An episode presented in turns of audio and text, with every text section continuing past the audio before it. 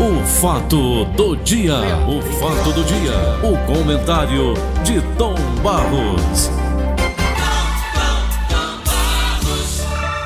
Alô, alô, Daniela de Lavor. E aí, Tudo bem, Dani? comandante? Eu vi aí nesse instante essa senhora mandando um alô pra gente, não foi? Foi pra você, meu amor. Como é o nome dela? Como é o nome dela, hein? Eu não me Esqueceu. lembro. Esqueci. Deixa eu ouvir de novo Um então, né? Vamos ouvir ela. de Um novo? abraço. Vamos ouvir? Vamos É, ouvir. Vai lá, gente. Tom. Dá. Bom dia, Tá tudo em ordem. Dani? Eu sou a Francinete da Serrota, eu amo vocês. Francinete, Tom. Pronto, Francinete, um abraço, Deus te proteja. Tenha um dia maravilhoso, muito obrigado aí pelo carinho. A gente precisa desse carinho de vocês e da audiência para garantir o emprego, não é? Locutor sem audiência tá lascado.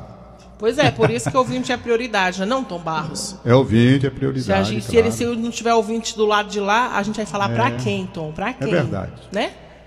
Dani, eu estou vendo aqui assim alguns assuntos para hoje. Primeiramente, Diário do Nordeste, dando uma passeada na página principal do Diário do Nordeste, o nosso jornal. Enel lidera número de reclamações de consumidores em Fortaleza, tem um ranking completo. Ranking completo. Então é um recado dado pela população para poder a empresa aperfeiçoar o seu trabalho.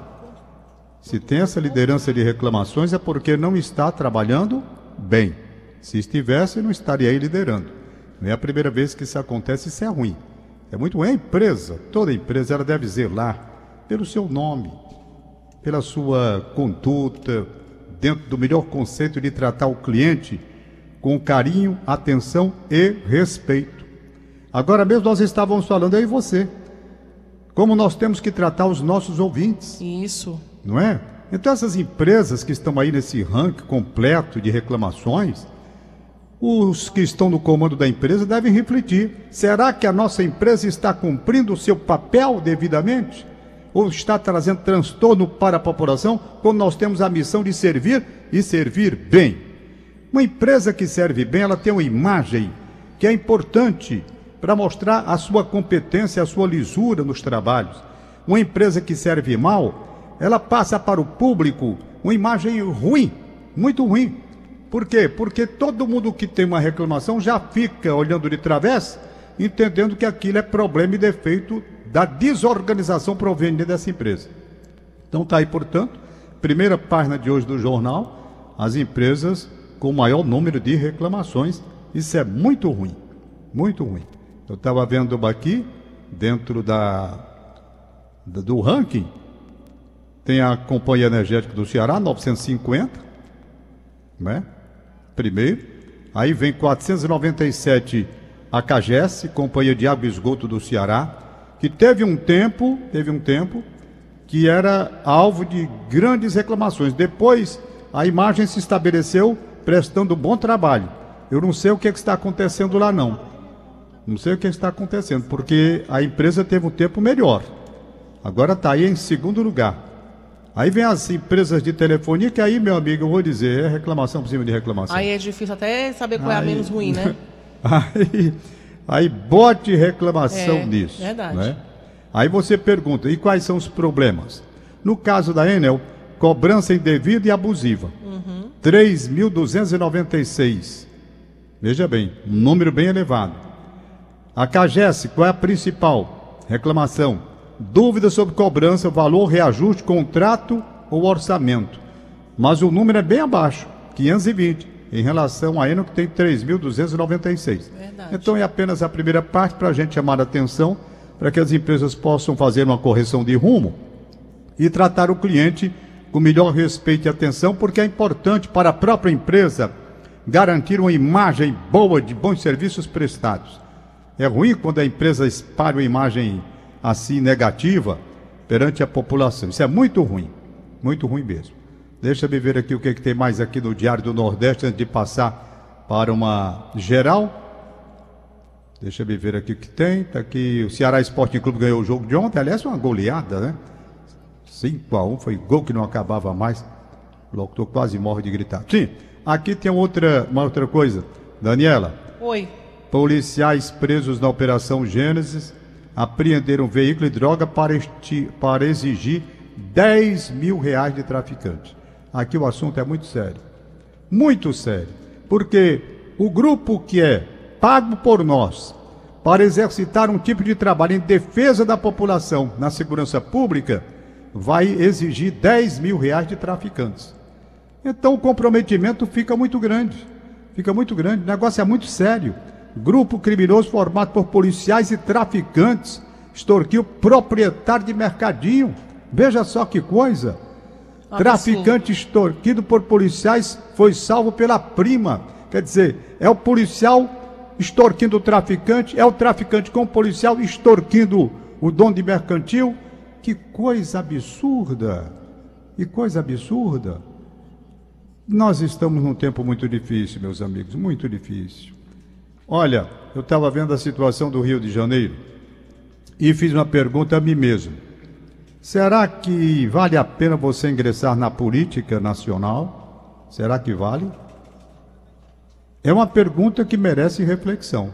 Um homem de bem hoje que tem seu negócio, será que é importante para ele ir para a política? Um amigo meu, médico José Roberto Campos de Barros. Ele tem Barros no nome, mas não é meu parente, não. É meu amigo, grande amigo. Ele diz que os homens de bem têm que participar da vida política para tirar os homens maus. E eu fiquei pensando aqui, eu digo, até bem pouco tempo, o juiz Sérgio Moro era um homem intocável, de imagem imaculada na vida nacional em virtude da luta que ele tinha lá no Paraná, à frente da Lava Jato, para acabar com a corrupção no Brasil. A imagem dele cresceu, a imagem dele foi lá para cima, inclusive com reportagens nacionais e internacionais. O prestígio do homem ganhou dimensões incríveis, aqui e lá fora. Era o homem, era o homem, era o cara, era tudo. Sérgio Moro, comandando a Lava Jato. Comandando a Lava Jato. Depois, passado aquele período lá, ele resolveu deixar seu cargo de juiz federal para ir para ingressar na política. Ingressou, eu até fiz um comentário na época com Gleudson Rosa. Rapaz, fique lá no seu lugar. Será que você tem o, o, o, a habilidade para ingressar nesse mundo que é completamente diferente do seu, mas ele quis, deu no que deu. Saiu da magistratura, arranhões por conta de posicionamentos que assumiu, amaldiçoado pela esquerda e amaldiçoado também por alguns do governo Bolsonaro que entendem que ele trabalhou contra Bolsonaro, inclusive para derrubá-lo e pretendendo também ser candidato a presidente da República, e está aí. O que, que vai dar? Eu não sei. Outro juiz federal também resolveu ingressar na política. Wilson Mitzel, governador do Rio de Janeiro. Foi defensor público, juiz federal durante muitos anos, durante muitos anos, trabalhando lá com toda a correção, resolve ingressar na política. Partido Social Cristão. E vai disputar o governo do Rio de Janeiro e ganha a eleição. Ganha a eleição começa a governar, começa a governar o Rio de Janeiro. Agora está afastado, afastado. Por quê? Suspeita de irregularidades na compra de equipamentos e movimentação de dinheiro com relação às verbas para Covid-19. Covid-19. Ele alega, diz que não tinha condições, absolutamente condições, de acompanhar tudo e faz uma, uma crítica muito grande aos deputados que ontem, inclusive, votaram para recebimento do impeachment dele, o pedido e continuar a coisa. Ele disse o seguinte: questionou, senhores deputados, só eu não vi isso? Os senhores e as senhoras deputados foram a algum hospital? Foram lá contar quantos médicos estavam trabalhando? Foram lá checar os contratos que foram feitos? E ainda perguntou: o senhor foi lá, seu Renan Ferreirinha? Pegou o contrato das OS? O senhor, como deputado, era seu papel fazer isso e não fez, afirmou o governador. Ele alega ele alega que absolutamente não errou e que não roubou e que absolutamente é inocente. É inocente. Tá certo? Então vamos aguardar. Aí eu perguntei a mim mesmo: valeu a pena ele sair do cargo de juiz federal, onde estava lá fazendo o seu papel, para ingressar na vida pública e correr o risco de passar pelo que está passando agora? Eu não sei, sabe? É um negócio que sempre me causou uma apreensão, porque me parece que quem assume o comando não tem o um controle de tudo, as pessoas ficam roubando sem que o titular não saiba. Parece uma coisa assim, e quando sabe já é tarde porque já roubaram. Eu não sei. Então eu tenho minha dúvida se o Zé Roberto Campos de Barros tem razão quando ele diz que os homens de bem devem procurar, porque os homens de bem, eles tentam ir, ou então não são homens de bem e estão apenas, estão apenas com aquela imagem de homem de bem, não é? Quando chegam lá, não conseguem preservar, manter a mesma imagem que tinham nos seus empregos de origem, no caso aí dos dois que eu citei, juízes federais. Então, essa situação que a gente vê no Brasil. Cara, para onde vai, é acusado de ter feito desvio de verba, de roubo por conta desse coronavírus. O que eu tenho escutado, Daniela de Lavô, não sei se você escuta na mesma dimensão que eu escuto denúncias, porque esse coronavírus serviu foi para muita gente faturar dinheiro e ganhar dinheiro muito. Certeza, Tom. É o que dizem. Agora não vale a pena dizer. Essa, portanto, é a observação que eu faço. Eu não gosto quando as pessoas dizem. Eu gosto quando as pessoas dizem e provam. Porque dizer é muito fácil. Eu vejo muita gente mandando, inclusive aqui, WhatsApp, essas mensagens aí, porque fulano roubou, aproveitou o coronavírus, fulano isso, aquilo. Meu amigo, dizer tem que trazer como? Não porque quantos foram atendidos e não sei o quê. Vamos lá trabalhar em cima do. E além do mais, os órgãos estão aí para o processo legal. Para saber. E eu acho até que as próprias autoridades deveriam ter o interesse nesse sentido para provar que agiram com lisura, com honestidade, com respeito dentro da crise. Como se misturou tudo na questão política no Brasil, ficou muito difícil, porque aí vem aquele comentário que eu fiz um dia desse. Todo mundo só enxerga o lado ruim, larga o cacete, toma intolerância e radicalismo e ninguém resolve nada. Mas então, tá aí. Por isso é que o papaizinho aqui, com tantos anos de rádio, tendo sido convidado diversas vezes, para ser candidato a isso, aquilo, aquilo outro, principalmente quando me deram estrutura em 1989. Olha, tu não era nem nascida, Daniela, ainda.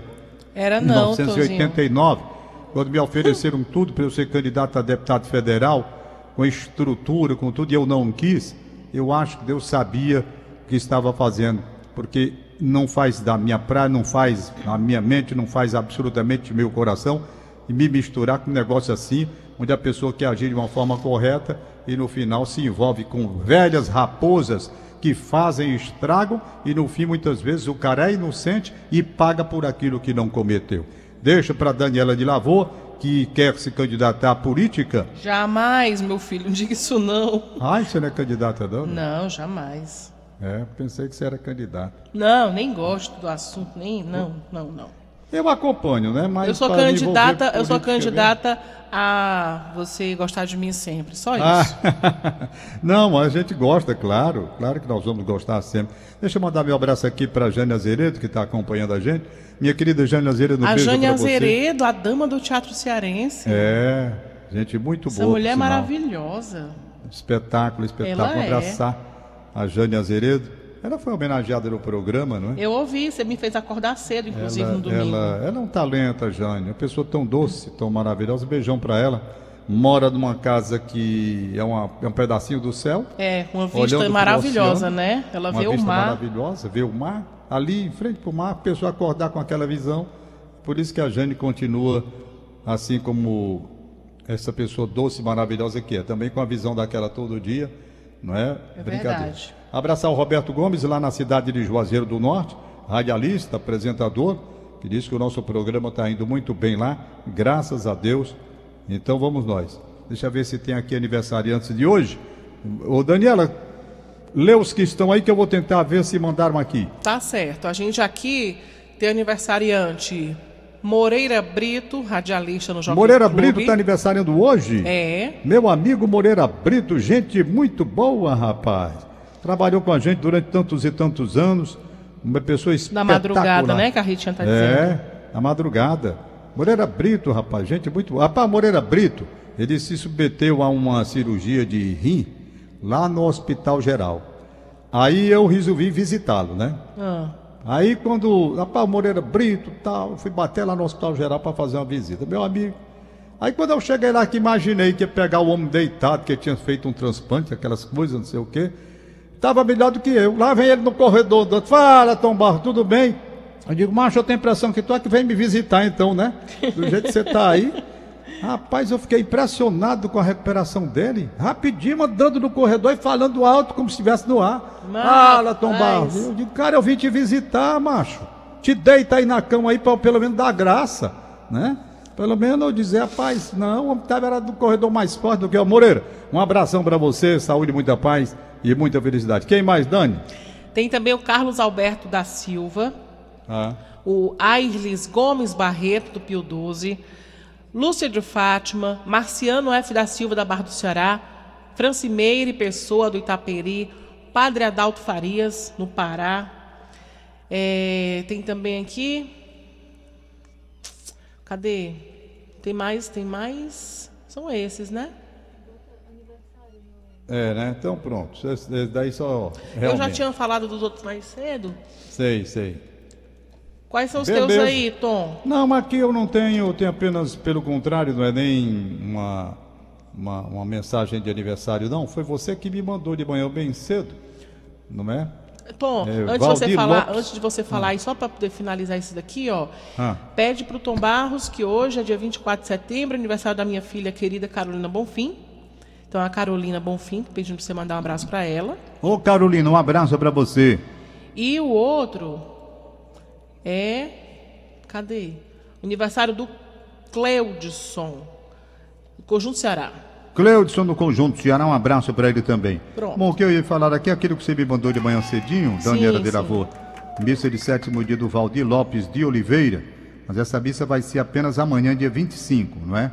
Amanhã eu repito a nota aqui, às 7 horas da noite, na comunidade Face de Cristo, na rua Doutor Edmilson Barros Oliveira, 191, bairro de Elísio Torres. Face de Cristo, todo mundo sabe onde é. Pega ali a Pontes Vieira, ali por trás, é ali que fica. Então a missa de sétimo dia desse meu amigo, companheiro de juventude, momentos maravilhosos nós vivemos nessa época, ele morando aqui pertinho da gente. Um abração para os familiares, vamos fazer esta oração, essa corrente, em homenagem ao grande Valdir Lopes de Oliveira, de boas lembranças, boas recordações. A gente tem que pensar na missa da esperança, da alegria, não é? A morte é uma tristeza dessa saudade e dor, mas tem um outro lado da vida que a gente tem que olhar bem. Então vamos encarar assim, porque o Valdir era uma pessoa maravilhosa, meu amigo de tantos, tan- de tantos anos. Hum, Valdir Lopes de Oliveira. Vai ser amanhã, 19 horas, na face de Cristo. Um abraço vocês, Alba Mariano. Alô, alô, Nelson Costa, Ritinha, Daniela de Lavô. Tchau. Até Tchau, amanhã. Até amanhã.